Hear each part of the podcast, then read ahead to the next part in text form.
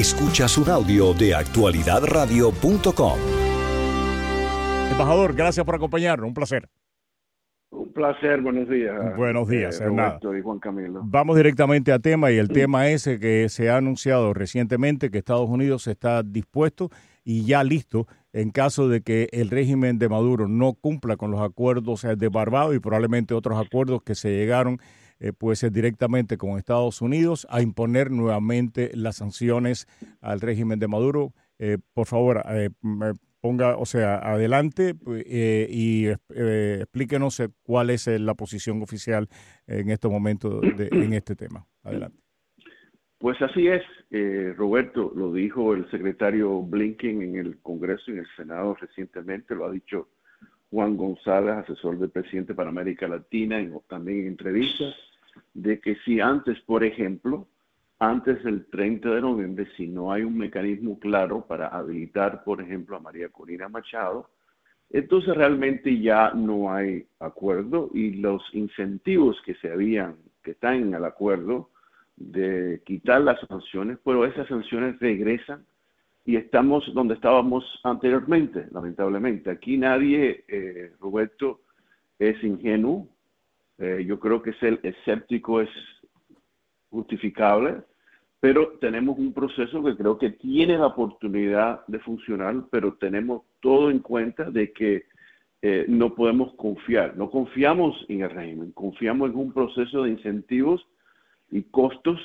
que, creo que tiene la oportunidad de, de tener éxito, pero eso está por verse. Mm, em, gracias por la, claridad, eh, embajador. Creo que em, es un punto del que se ha hablado mucho recientemente, porque ante el incumplimiento del régimen eh, parece como que em, se, tiende a, calificar a la Casa Blanca, al gobierno de Estados Unidos en general, como ingenuo, como que pecaron de ingenuos por no darse cuenta que estaban negociando con un régimen, como si lo, acabaran de conocer. Eh, o sea, se, sabía, se tenía eh, eh, claridad de que esto, esto podía pasar. Por eso, desde el principio, y recuerdo perfectamente al momento en el que se hizo el levantamiento de las sanciones, se hizo muy claramente la salvedad de que si había un incumplimiento por parte de la dictadura, vuelven las sanciones. Así es, e, eso ha sido claro desde el principio. Repito, como acabo de decir, tú lo dijiste, no hay nada ingenuidad en esto. Eh, es entendible ser escéptico sobre aspectos de este, este, esta negociación, pero creo que vale la pena, vale la pena. Eh, yo creo que es un momento indicado. Eh, la misma candidata María Corina Machado ha expresado su apoyo a este proceso si es que se cumple, si es que se cumple. Y bueno, vamos a darle la, oportunidad. Eh, aquí no hay un costo ninguno para, para nosotros o para la oposición democrática eh, si es que se regresa al status quo ante. Claro, el que sufre en todo esto es el pueblo venezolano y, y, la oposición democrática, por supuesto, pero eh, reitero, y vale la pena reiterar, si hay un incumplimiento sobre lo que se acordó en Barbados con la oposición democrática, pues regresamos inmediatamente o casi inmediatamente a lo que estábamos antes de la firma de ese acuerdo. Embajador, para eh, puntualizar, lo que está exigiendo en este momento en Estados Unidos y los, es que, que se cumplan esos acuerdos de Barbados. ¿Puede usted puntualizar cómo entiende el gobierno de Estados Unidos esos acuerdos de Barbados y específicamente qué están ustedes esperando del régimen de Maduro y cuáles son las concesiones o las, o, los, eh, las medidas que tomó el gobierno de Estados Unidos eh, que piensa retirar? Empecemos eh, por cómo entiende el gobierno de Estados Unidos pues esos acuerdos y después, por favor, háblenos acerca de qué es lo que se le dio al gobierno de Maduro y qué es lo que se le piensa retirar. Adelante. Bueno, acabo de mencionar la, habilitación, el mecanismo para habilitar a María Corina Machado, que es la candidata eh, de la oposición, o de la gran parte de la oposición. Eh, en enero, eh, Roberto, constitucionalmente ya el régimen tiene que anunciar elecciones, comenzar el proceso de preparar una elección que se tiene que dar seis meses después. eh, tienen que haber y van a haber observadores, Roberto, en esa elección. Eh, creo que la Unión Europea, el Centro Carter y otros van a estar participando en ese observador. ¿La OEA, participaría, embajador? No, no va a participar porque el gobierno, el régimen, no va a invitar a la OEA a, observar las elecciones. Eh, y, siempre los gobiernos tienen que invitar a, la OEA para poder la OEA participar. Eh, durante todos los seis meses o los siete meses antes de las elecciones, tienen que hacerse medidas, por ejemplo, en el Consejo Electoral. Eh, creo que es importante que, exista transparencia. Eso estuvo en los acuerdos en unas elecciones, que exista credibilidad, que le dé legitimidad a un proceso electoral eh, durante todo ese proceso y claro, cuando existen las elecciones, las elecciones libres, donde la oposición se puede expresar y tener la oportunidad de ganar las elecciones. Las concesiones ya se han eh, levantado, algunas se han tomado muy específicas en algún sector de petróleo o energético, energético y también en la mina. Eh, eso es de seis meses, Roberto. en seis meses nosotros tenemos que evaluar o vamos a evaluar dónde está el proceso eh, electoral en, Venezuela y tomamos la medida en esos seis meses si vamos a seguir levantando más sanciones o simplemente eh, volver a reinstalar eh, las sanciones que se habían levantado en hace unos, unos meses y que se cumple. Pero para aclarar, la concesión, la, para aclarar, las concesiones que se hicieron producto de esta negociación en el sector petrolero y en el sector minero, si el régimen no toma estas medidas que usted acaba de decir antes de finales de mes, van a ser eliminadas, ¿no? No, eh, sí, algunas sí, pero otros tienen un plazo de seis meses, Roberto. Okay, O sea, si en seis meses no se han tomado las medidas, pues entonces regresamos al, al status quo. ¿Y cuáles son las medidas y cuáles son entonces las que en 30 días, finales de este mes, van a ser eliminadas? Eh, no sé específicamente, Roberto, pero todos son en el sector energético y de inversiones. Pero creo que eso no se va a tomar, eh, o sea, eh, en 30 días, o sea, al final de noviembre no se van a levantar sanciones.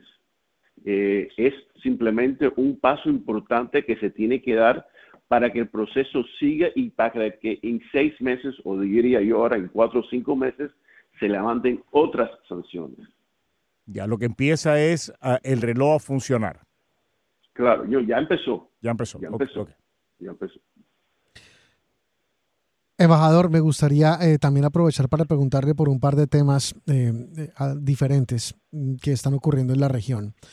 Hay un asunto del que hablamos en algún momento y usted nos lo reconoció como uno de los temas más preocupantes y es eh, la situación de seguridad en Haití cómo hay una cantidad de áreas bajo control de áreas criminal, de bandas criminales, y cómo la Organización de las Naciones Unidas en su momento había designado incluso una intervención internacional. ¿Qué nos puede contar de la situación en Haití? Bueno, el, proceso sigue. Kenia eh, va a ser el líder de la misión. Ellos van a desplegar aproximadamente mil efectivos policiales eh, todavía hay un programa, eh, un proceso de capacitación que tenemos que hacer. Eh, hay otros países que todavía tienen, están comprometidos en contribuir. Hay un, un, fondo en las Naciones Unidas donde países de todo el mundo, incluyendo las Américas, pueden contribuir, expresar su interés de contribuir efectivo, dinero, o ayuda humanitaria, ayuda económica, etcétera, para apoyar este proceso que no es solo de seguridad, sino que va más allá de seguridad también, entre paréntesis, si uno ve la resolución de las Naciones Unidas, y que por cierto la próxima semana, creo a finales de la próxima semana, la OEA va también a aprobar probablemente una resolución similar a la de las Naciones Unidas, donde está eh, le pide a los, miembros de la OEA, a los gobiernos de las Américas, que contribuyan a la fuerza de seguridad y que puedan y que contribuyan en otros aspectos donde ellos eh, tengan eh, interés y, capacidad.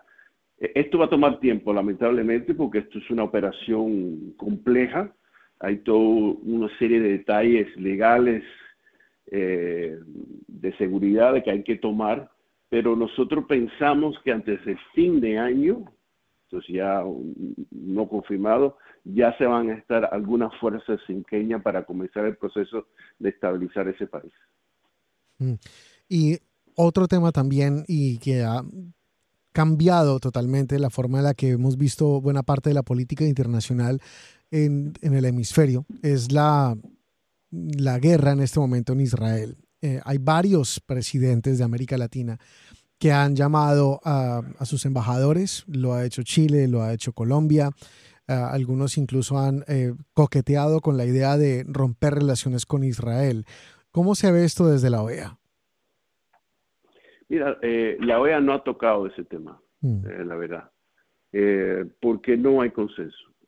Hay diferencias, profundas diferencias entre la OEA y la OEA funciona en base al consenso, Juan Camilo y que por lo tanto si no existe ese consenso no avanza este tema o cualquier otro tema. Así que no realmente hemos tocado, algunos miembros han expresado en sus intervenciones algunas ah, opiniones, inquietudes, pero realmente la OEA no se ha expresado sobre el tema. Eh, embajador, ya para dejarlo ir, el tema nicaragüense es un tema que pues se nos afecta a todos terriblemente.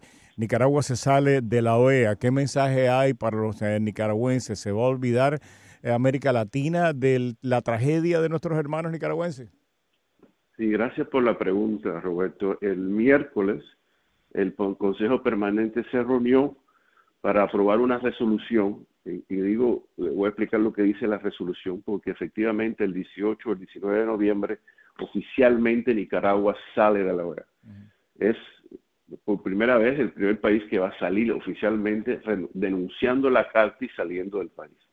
Y el Consejo Permanente le pareció importante dos cosas. Primero, recordarle a la dictadura de Nicaragua de que todavía ellos tienen obligaciones bajo convenciones y otros tratados que tienen que ver con derechos humanos y otros aspectos. Ellos todavía tienen obligación de respetar a, esas, a esos eh, documentos, esas convenciones que ellos son, eh, que son miembros.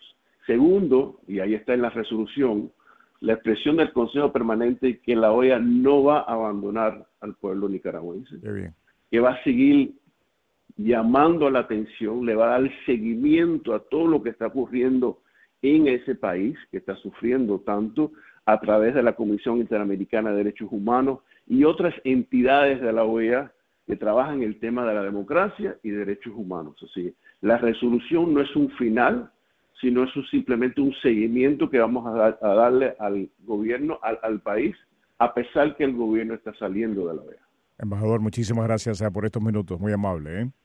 Gracias, gracias a ustedes. El embajador ante, de Estados Unidos ante la OEA, Frank Mora. Esta es una producción de actualidadradio.com.